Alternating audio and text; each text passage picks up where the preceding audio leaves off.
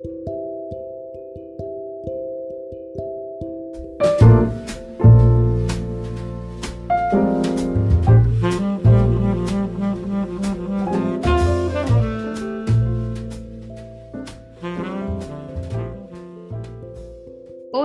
a todos y a todas.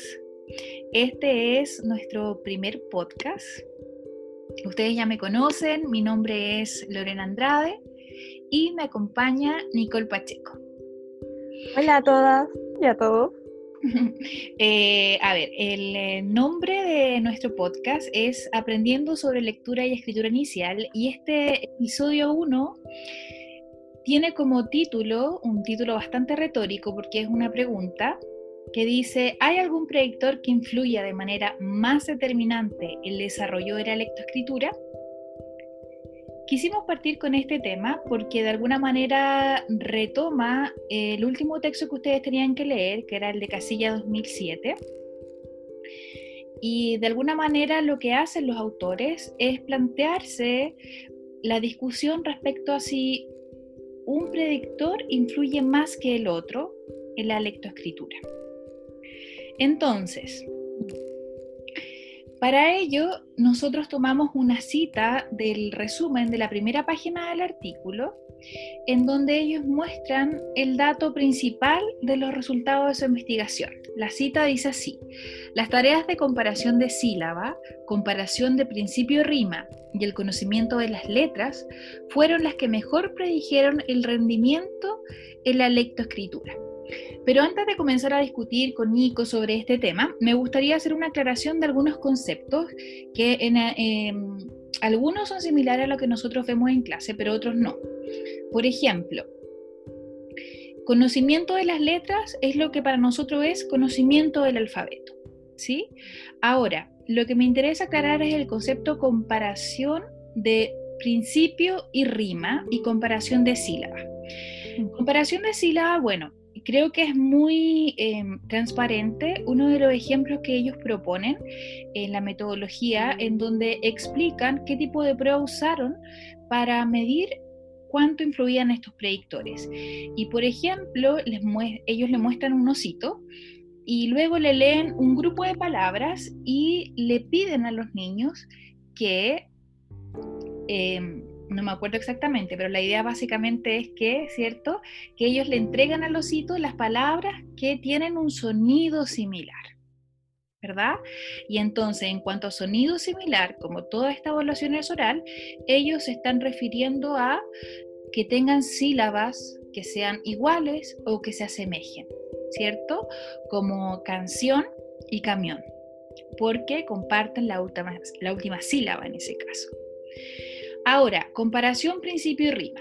Esto es un poquito más complejo, así que necesito que estén súper atentas y súper atentos. No sé, Nico, si tú habías escuchado este término antes. No, nunca lo había escuchado. De hecho, también cuando lo leí, como que tuve que investigar por internet porque no, no nunca lo había escuchado por lo menos en ningún curso de lenguaje.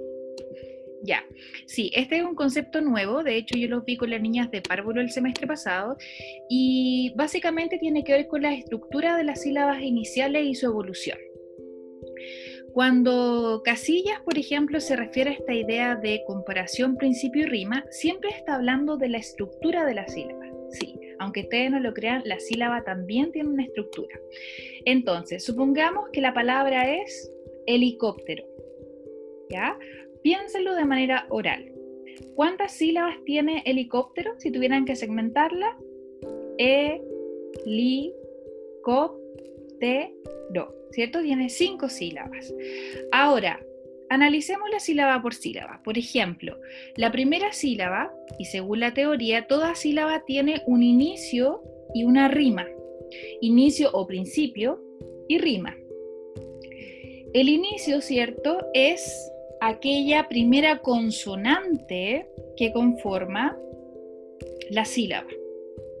Y la rima se divide en dos. El núcleo, que siempre, siempre es una vocal, por eso se llama núcleo porque es donde se carga la voz, en esa sílaba, no en la palabra completa, es distinto.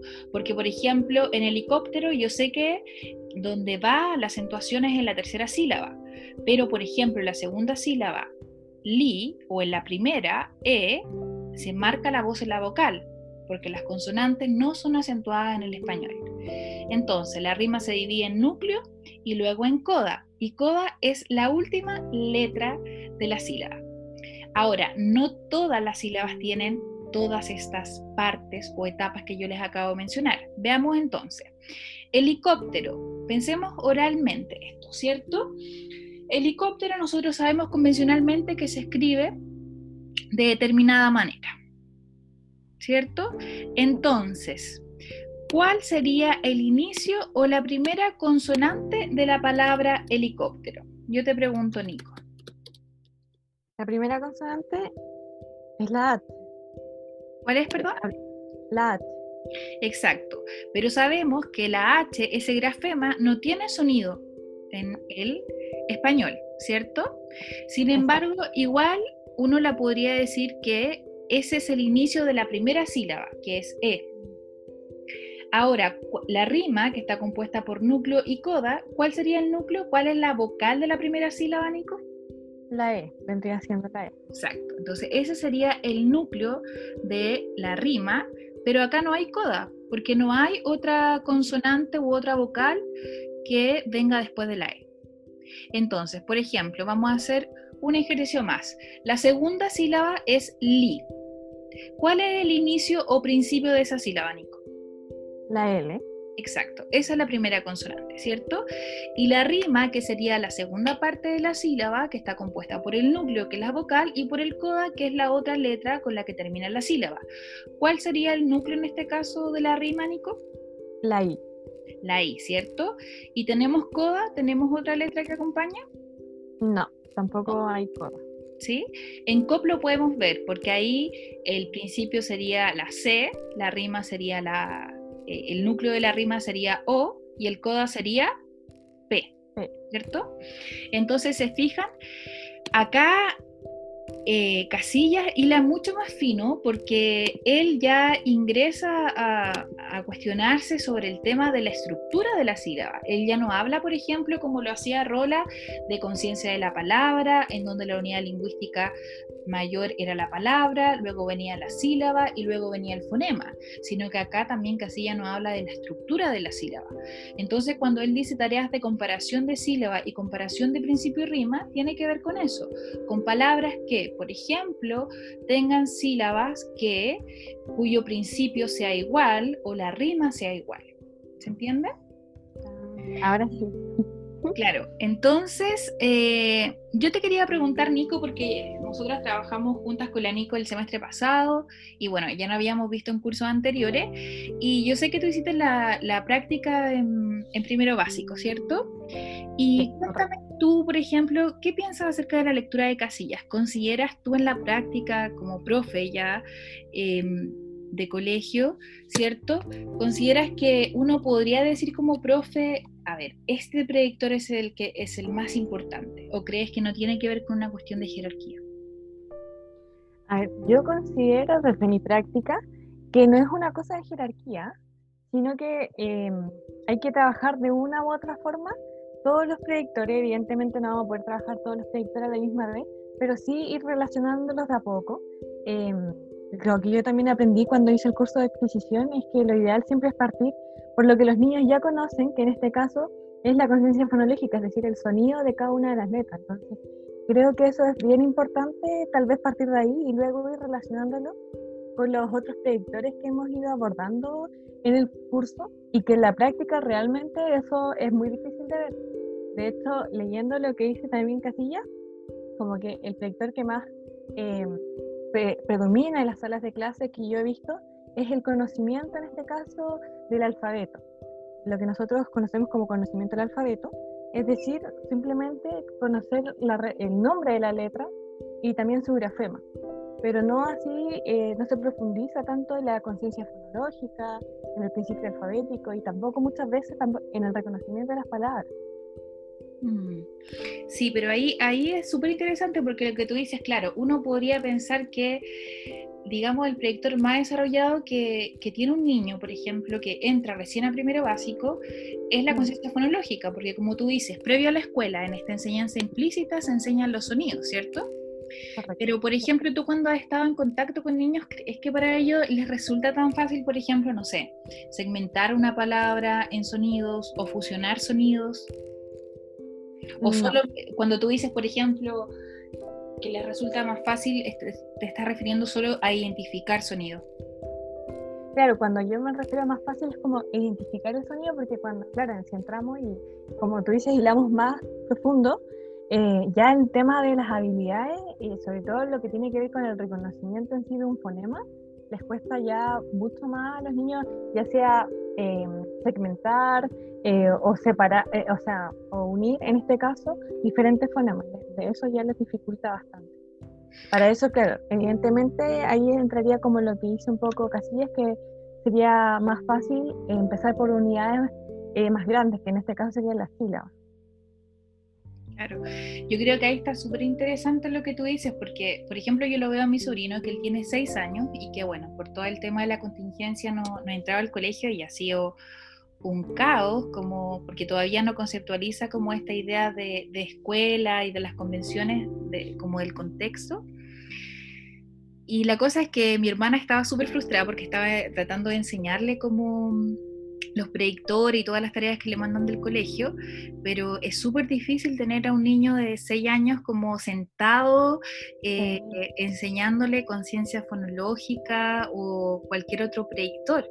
Entonces, en ese sentido, eh, con mi hermana, con mi otra hermana, también le hemos ido dando ideas de cómo puede llegar al mismo objetivo, a la misma meta, pero realizando actividades mucho más dinámicas, porque yo creo que eso es lo que se necesita hoy día en el tiempo de la cuarentena. No podemos estar pensando que le vamos a, enseñar, a enseñar a un niño como sentados en una mesa discutiendo sobre este tema. ¿cierto? Entonces, en función de eso, yo me di cuenta, por ejemplo, el otro día, eh, hablando con él, y mi hermana también me manda videos en el fondo para que le ayude un poco. Eh, la, por ejemplo, la segmentación silábica no le costó nada, nada. y siento que igual hay una cuestión súper interesante, como volver un poco a las hipótesis más antiguas de la lingüística, que es como esta idea de que el lenguaje es innato, porque por ejemplo él no tiene el conocimiento desarrollado de qué es una sílaba, en ningún caso. Mm. Pero sí tiene desarrollada la habilidad, por ejemplo, de segmentar una palabra en sílabas. Y mi hermana le decía, por ejemplo, a ver, ¿cuántas sílabas tiene la palabra, qué sé yo, libro? Y él las contaba súper bien. Pero cuando le pedíamos, por ejemplo, identificar eh, fonemas o segmentar fonemas, no lo lograba hacer. Lo menos, mm. y siendo que él siempre ha tenido bastante estímulo en torno a la lectura y la escritura. No sé si tú conoces algún caso similar, pero eh, nos llamó mucho la atención eso. ¿Y por qué me acordé? Porque creo que tiene que ver absolutamente con la idea que propone Casillas, que él básicamente con el estudio que hace propone que los niños comienzan a eh, o se le, resulta más fácil desarrollar la conciencia silábica porque es una unidad mayor que la conciencia fonológica, que es la unidad mínima y además la única que no tiene significado en el lenguaje. Y por lo mismo, Casillas dice que los fonemas son demasiado abstractos para los niños y recomienda como término o como sugerencia de enseñanza y evaluación que uno empiece enseñando conciencia silábica. No sé si se te viene a la mente algún caso o, si ha sido lo contrario, porque también yo creo que es interesante ver como distintas posturas. Mira, la verdad no he visto casos contrarios, sino casos muy similares. Yo participé en un proyecto de lenguaje eh, de investigación y teníamos que ir a un primero básico. Y bueno, junto con la profesora encargada de, em, de este proyecto, hicimos una clase en, en la que los niños, bueno, primero se les leía un libro y a partir de ese libro se sacaban ciertas palabras. Y luego la idea era efectivamente segmentar, o sea, determinadas palabras y luego las segmentábamos en sílabas. Y ahí me, hizo mucho relación con el texto, porque efectivamente los niños que como que habían adquirido más la lectura, eran también los niños que se les hacía mucho más fácil segmentar cada una de las palabras que eh, habíamos sacado del libro. Entonces me hace como mucha relación también con, con lo que tú decías también de tu sobrino. Sí, entonces yo creo que ahí es súper interesante también que no, o sea, como siempre lo dijimos, yo creo en la primera clase, que vamos mirando todas estas teorías, los artículos, los libros, como una manera de entender el fenómeno de la, lectoescritura, pero en ningún caso que lo entendamos como la única manera o la forma de mirar lectoescritura. Porque, por mm. ejemplo, lo que, lo que propone casillas, o sea, tal vez, claro, puede ocurrir con algunos niños, pero con otros no. O sea, de hecho, él también lo menciona, que tiene que ver mucho con, el nivel de desarrollo del lenguaje del niño. Un niño que recién está aprendiendo eh, sobre los sonidos de la lengua, le resulta mucho más fácil eh, aprender la sílaba, esa unidad lingüística. Pero para niños, por ejemplo, que están mucho más avanzados, le resulta mucho más fácil, o no sé si más fácil, pero sí... Eh, tienen más capacidades previas para enfrentar todas las habilidades que tienen que ver con los fonemas. Porque como tú dices, a lo mejor, claro, un niño el primero básico parte identificando los fonemas, pero segmentarlos, funcionarlos, manipularlos, ya son actividades, o sea, más bien habilidades que igual son un poco más complejas, creo yo. Sí, también concuerdo eso.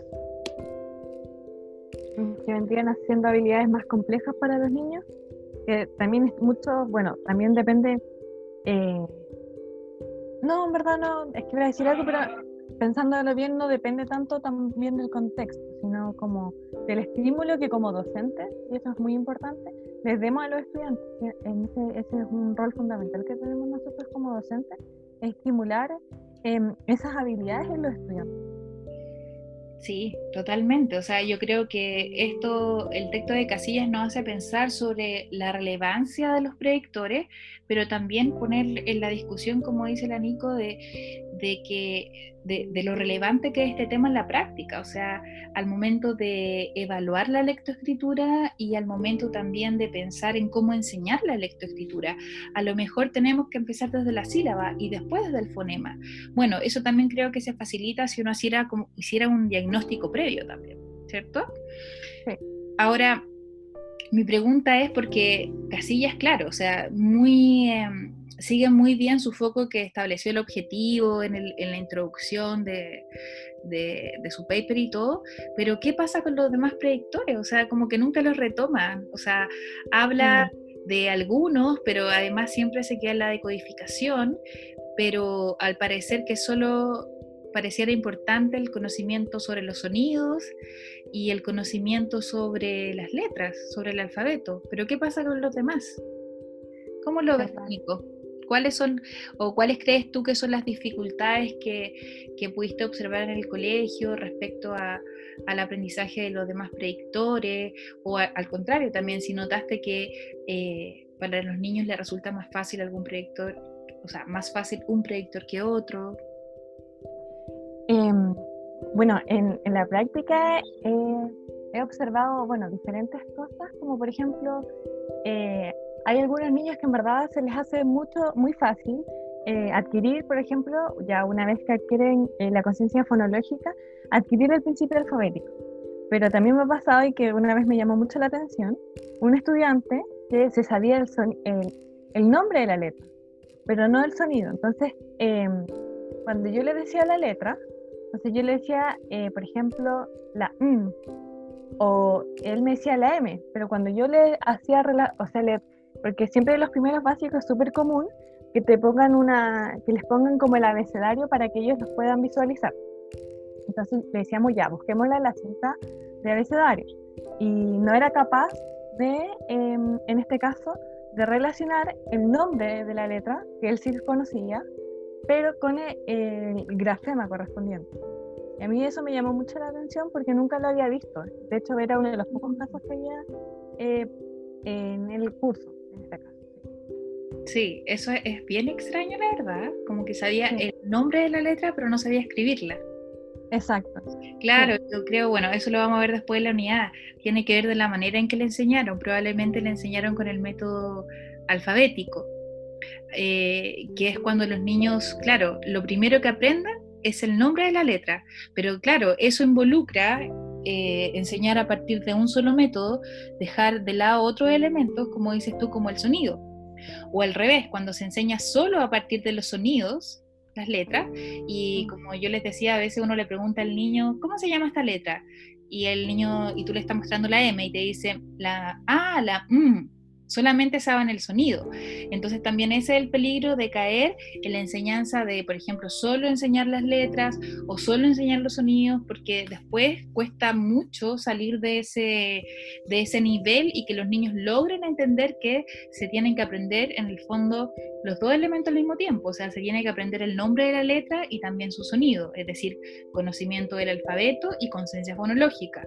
Y de hecho, Casillas también retomaba la idea, te fijaste que habíamos visto ya en las clases pasadas como esta idea de mm, este, que siempre hubiera un, una relación importante entre eh, conocimiento del alfabeto, conciencia fonológica y principio alfabético. O sea, que estaba demostrado también en su estudio que los niños que tenían más conocimiento o habían desarrollado eh, a un nivel más alto la conciencia fonológica y el conocimiento del alfabeto, iban a desarrollar de manera más rápida el principio alfabético y por lo tanto iban a desarrollar también más fácil la escritura. Entonces, claro, o sea, yo creo que, eh, o sea, desde mi perspectiva siento que todos los predictores son importantes, absolutamente todos. Ahora, yo creo también que no hay una sola manera de enseñar, o sea, no sé, de ahí me gustaría que tú me dieras tu opinión, Nico. Yo creo que, eh, vuelvo a decir, creo que lo principal es cuando uno llega a trabajar a un colegio, hacer un diagnóstico sobre lectoescritura inicial, ver qué predictores han desarrollado los niños y en qué nivel, y entonces de ahí comenzar a trabajar. Porque tampoco yo creo que no sería bueno que tomáramos como absoluto esta idea de casillas de ya, tenemos que primero enseñar la sílaba, tenemos que enseñar conciencia silábica. Porque puede ser que lleguemos a un curso, no tengo idea, que ya hayan aprendido eso y estén en un nivel, como él mismo dice, más abstracto para pasar a eh, trabajar los sonidos. No sé cómo lo ves tú. Sí, eso es verdad. O sea, yo soy, eh, soy de la idea, sobre todo en, cuando están adquiriendo la lectoescritura, de hacer un diagnóstico, porque eso les va, te va a permitir, claro, como una base desde donde iniciar el proceso de enseñanza y aprendizaje. Eh, en este, bueno, lo que yo he visto en la práctica, en verdad, lamentablemente eso no se realiza, es muy difícil que lo hagan. Y por lo general, como tú decías, todos utilizan el, el método eh, alfabético en este caso que se centra principalmente en el sonido, o sea, en el nombre de la letra, en el sonido y, eh, y su representación gráfica. Pero, y lamentablemente, em, ese sistema, aunque logra efectivamente desarrollar la lectoescritura de los niños, también genera muchas veces ciertas falencias, eh, como por ejemplo el ejemplo que, que daba anteriormente del niño, que efectivamente era capaz de eh, decir el nombre de la letra, pero no era capaz, por ejemplo, de relacionarlo con eh, su grafema. Entonces, creo que, como tú bien dices, no hay una manera, no hay una receta mágica, como dicen muchos profes, para enseñar, pero sí podemos hacer eh, lo mejor posible si es que tenemos esta base con un diagnóstico previo. Absolutamente, yo creo que también lo que dice la Nico destaca totalmente esta idea de la relevancia de por qué un profe tiene que aprender esta teoría que nosotros vimos en la unidad 1, o sea, por qué es importante conocer los predictores de la lectoescritura. O sea, sin eso no vamos a poder identificar problemas de lenguaje en los niños, no vamos a poder hacer buenas evaluaciones y si no hacemos buenas evaluaciones tampoco vamos a hacer buenas planificaciones porque no se van a ajustar a las necesidades de los niños. Entonces me gustaría ya para ir cerrando destacar eh, otra cita que me llamó mucho la atención de la lectura de Casillas, que dice de la siguiente manera. Al tener en cuenta la posición de las unidades, se observó que es la sílaba inicial y no la final, y el principio de la sílaba y no la rima, esto es las unidades intrasilábicas en posición inicial, el mejor predictor del rendimiento de la lectura y la escritura. O sea que ya no solo nos dice que es solo la conciencia silábica, sino que además es la sílaba inicial y el principio de la sílaba, es decir, la letra con la que comienza esa sílaba. Ahí yo creo que ya es súper, súper, súper fina la línea que se mete casilla no sé si alguna vez tú trabajaste de esa manera lectoescritura, Nico. No, la verdad es que nunca hilé tan fino, eh, porque por lo general, bueno, las clases que yo he estado en lenguaje en primero básico siempre se centran en una letra, entonces como que, por ejemplo, eh, yo estuve dos veces en un primero básico y por lo general en, en mi primera experiencia en el primero básico era que toda la semana se le dedicaba a una letra y en el otro, en el otro primero básico que estuve era cada día era una letra diferente. Mm. Entonces, la verdad es que nunca vi algo así. Igual lo que tú dices es súper complejo porque se deja totalmente de lado el, el, enfoque comunicativo porque es enseñar letras aisladas. Entonces siento, y ahí me todavía siento que, siento que me está gustando el texto de Casilla, porque siento que ahora... Eh, eso me hace pensar hartas cosas y que siento que tampoco con el equipo de lenguaje no, la habíamos conversado, como esta idea de que, claro, probablemente yo cuando hablo con profes que han usado esa, esa metodología de enseñar, por ejemplo, el nombre de la letra, se vuelve algo súper mecánico y que los niños tienden a memorizar pero ahora pienso que obvio que se les hace difícil, pues si están aprendiendo letras aisladas, es como qué sentido tiene, tiene aprender letras aisladas, ¿no te pasa? O sea, yo me pongo en el lugar de niño y digo como que fome, voy a aprender hoy día, no sé, la, la J, pero ya, ¿de qué me sirve la J en mi vida de niño? No sé, es como, es, es difícil, siento, desde la perspectiva pedagógica, enseñar letras o fonemas aislados, entonces por eso también me hace mucho sentido que a lo mejor tenemos que partir de la sílaba. No sé qué piensas tú. Sí, la verdad es que mm, a mí me pasaba mucho, por en el segundo, la segunda vez que estuve en un primero básico, me pasaba mucho eso, que encontraba que realmente no era motivante y tampoco el, para el estudiante no tenía mucho sentido aprender eh, las letras, porque en este caso eran textos que ni siquiera se acercaban a su realidad, sino que eran como textos súper eh, fantasiosos eh, que hablaban temas súper poco cotidianos para ellos, que simplemente eran seleccionados porque tenían la letra que se estaba trabajando en esa clase. Entonces, nada, creo que en verdad, como tú bien decías, hay que utilizar y, siempre tener en consideración el enfoque comunicativo funcional siempre atrás eh, para hacer las clases. Eso creo que es importante. Sí, sí, yo creo que es interesante el llamado que nos hace Casilla, a lo mejor empezar de la unidad mayor hasta la unidad menor. Y que bueno, también tiene que ver un poco con la propuesta que nosotros le vamos a hacer a, a los cursos sobre cómo enseñar lectoescritura. Entonces, también otra idea interesante, ya para ir avanzando de Casillas, dice, otro hallazgo claro en esta investigación es que el conocimiento de las letras es un potente predictor del rendimiento temprano en la lectura y escritura en la lengua española, independiente mm. de la conciencia fonológica. Entonces, eso es bien interesante, porque una es, creo que en alguna de las clases pasadas había aparecido esa pregunta, como si los predictores iban necesariamente de la mano. Eh, en el caso del conocimiento del alfabeto y, la conciencia fonológica, claramente no, porque son dos carriles aislados. Y como ya le hemos comentado con la Nico, eh, dependiendo del método, es muy probable que los niños solo conozcan o el nombre de la letra o solo el sonido de la letra. Sí. ya leímos, creo que leímos, hemos ido adelantando un poquito cuáles son los problemas de enseñar los predictores por separado y no al mismo tiempo como debería hacerse en una clase, que esta letra se llama así, se escribe así y suena así. ¿Cierto? Y con otras letras forma sílaba de la siguiente manera. Entonces, creo que Casillas, aunque no habla sobre didáctica, siento que la teoría que nos entrega es como súper rica para después pensar en, en planificaciones. Sí, la verdad es que yo también cuando lo leí la encontré como súper favorable para eso, como para, para tenerlo en consideración al momento que tengamos que hacer nuestras planificaciones dirigidas, claro, a los primeros cursos, eh, porque en verdad entrega pistas que como docentes nos van a servir bastante para llevarlo a la práctica. Sí, absolutamente. Y bueno, ya para cerrar, me gustaría que juntos hiciéramos una reflexión, o sea, obviamente que la idea es que eh, todas las personas que nos están escuchando, sería genial. Tal vez, Nico, podríamos hacer un foro en Canvas para comentar el, podcast. y fueran compartiendo tal vez como las mismas experiencias que hemos ido compartiendo nosotros, o tal vez si se acuerdan de ustedes cuando eh, aprendieron a leer y a escribir. Em, por ejemplo, sobre qué predictor conocían más, o lo que puedan ver ahora em, en hermanos, en sobrinos, como es mi caso. O sea, en el fondo cualquier idea es súper bienvenida, o las mismas personas que son mamás, que son papás. La idea es que vamos comentando este, esta teoría que a veces no hace mucho sentido, pero otras veces también no tanto. Y es válido, yo creo, como poner sobre la mesa esos temas y discutirlos.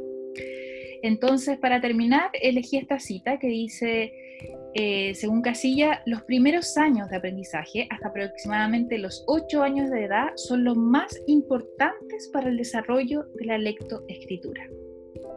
¡Wow! Es la media declaración, siento. Porque mi pregunta, claro, es al tiro como el contraste, como qué pasa si un niño no tiene una buena formación en la lectoescritura inicial. ¿Qué pasa con ese futuro preadolescente, adolescente, ese joven, ese adulto, esa adulta, ¿cierto? ¿Qué pasa luego con sus habilidades comunicativas? Porque eso es, o sea, acá empieza la enseñanza de, comprender y producir el discurso, pero ¿qué pasará si, si eso no se da de buena manera? ¿Cómo lo ves tú, Nico? la verdad es que cuando leí esa parte como que dije, como que dije, pucha, que cerraba el autor, porque dije, ocho, como ponerle límite a esto me, costó un poco, pero eh, la verdad es que, claro, o sea, como dice el autor, y como, como bien dices tú, eh, si no desarrollamos de forma, como por así decirlo, eficiente, de cierta manera, entre comillas, eh, efectivamente yo creo que le va a afectar o va a repercutir en otras habilidades comunicativas, ya sea no solo relacionadas con la lectoescritura, sino también oralmente puede ser, ¿entiendes? Entonces, es como bien amplio este, este efecto que tiene. Sí, absolutamente. Yo pienso en el rol de nosotros como profesores. Bueno, si bien yo soy profesora de media, pero me tocó mucho también hacer clases en enseñanza básica, es demasiado importante el rol que tenemos porque los niños van a tener el primer acercamiento a la lectura y escritura con nosotros. O sea, muchas personas van a agradecer la lectura o la escritura o les va a gustar el inicio por nosotros. O sea, me refiero a que tenemos un rol ahí súper protagónico en ese sentido. O sea, al menos en mi caso tengo súper buenos recuerdos de, de primero básico, porque nuestra profesora, a pesar de que en el colegio no teníamos biblioteca, nos incentivaba mucho a leer. Me acuerdo que llevaba cajitas de libros y cada semana nos entregaba libros a las personas que queríamos, pero era súper súper libre sobre el tema que quisiéramos, no había una tarea social a lectura, o sea, era totalmente como eh, fomentar el gusto por la lectura. Y yo siento que esa fue una experiencia que sin duda me llevó a, a que me gustaran las letras finalmente. O sea, todavía tengo ese recuerdo súper super nítido de cuáles fueron mis inicios en la, en la, lectura y en la escritura. Pero claro, ahí en ese caso la profe ya lo hizo cuando nosotros estamos eh, habíamos aprendido a decodificar. Entonces fue súper lindo. Yo me acuerdo que escogía atlas del mundo marino. Eso me encantaba. Me encantaban las ballenas. Hasta el día de hoy me encantan. Y leía montones, pues leía montones porque ella me prestaba estos libros que eran hermosísimos. Y y claro, ahí ya estaba poniendo en juego otros predictores, pues mi conocimiento del tema, mi conocimiento léxico estaba desarrollando, conocimiento del mundo tenía re poco porque nunca había visto esos animales en vivo y en directo, pero al menos ya estaba desarrollando conocimiento de tema y conocimiento léxico, como dice Hirsch. No sé cómo fue tu iniciación con la lectoescritura.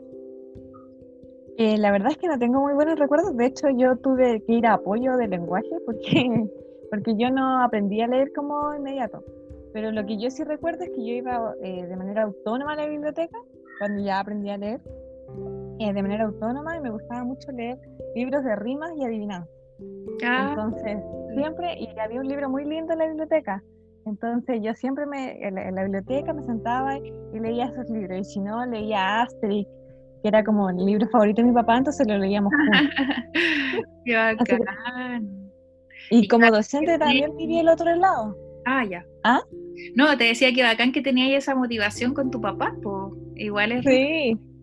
bacán. Sí, y de como docente también viví el otro lado, por ejemplo, cuando yo estaba en los colegios, em, lo hice en tercero y en primero básico, las profesoras fueron como bien amables conmigo, me dieron la libertad de hacer mi propia, o sea, no mi propia biblioteca, eran con libros que tenían las profesoras pero yo me conseguía cajas y, las forraba y ponía biblioteca para que de esta forma los niños y las niñas se motivaran y fueran a leer, y de verdad era muy lindo, sobre todo en primero básico, cuando están recién aprendiendo, que algunos todavía, todavía no adquirían la lectoescritura, no leían, leían de manera eh, fluida, pero era súper lindo ver cómo intentaban leer de manera fluida, cómo comentaban entre ellos, porque se juntaban grupos a leer también, así que no, es muy lindo, es bien bonito.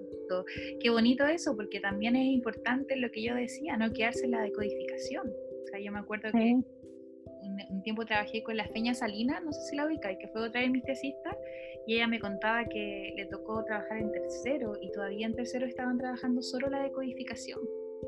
Entonces imagínate, mm. claro, ya cuando los niños decodifican, yo creo que es el momento para, para comenzar a trabajar los predictores de la comprensión y no solamente conocimiento y habilidades sobre la comprensión, sino también actitudes como el tema de la motivación.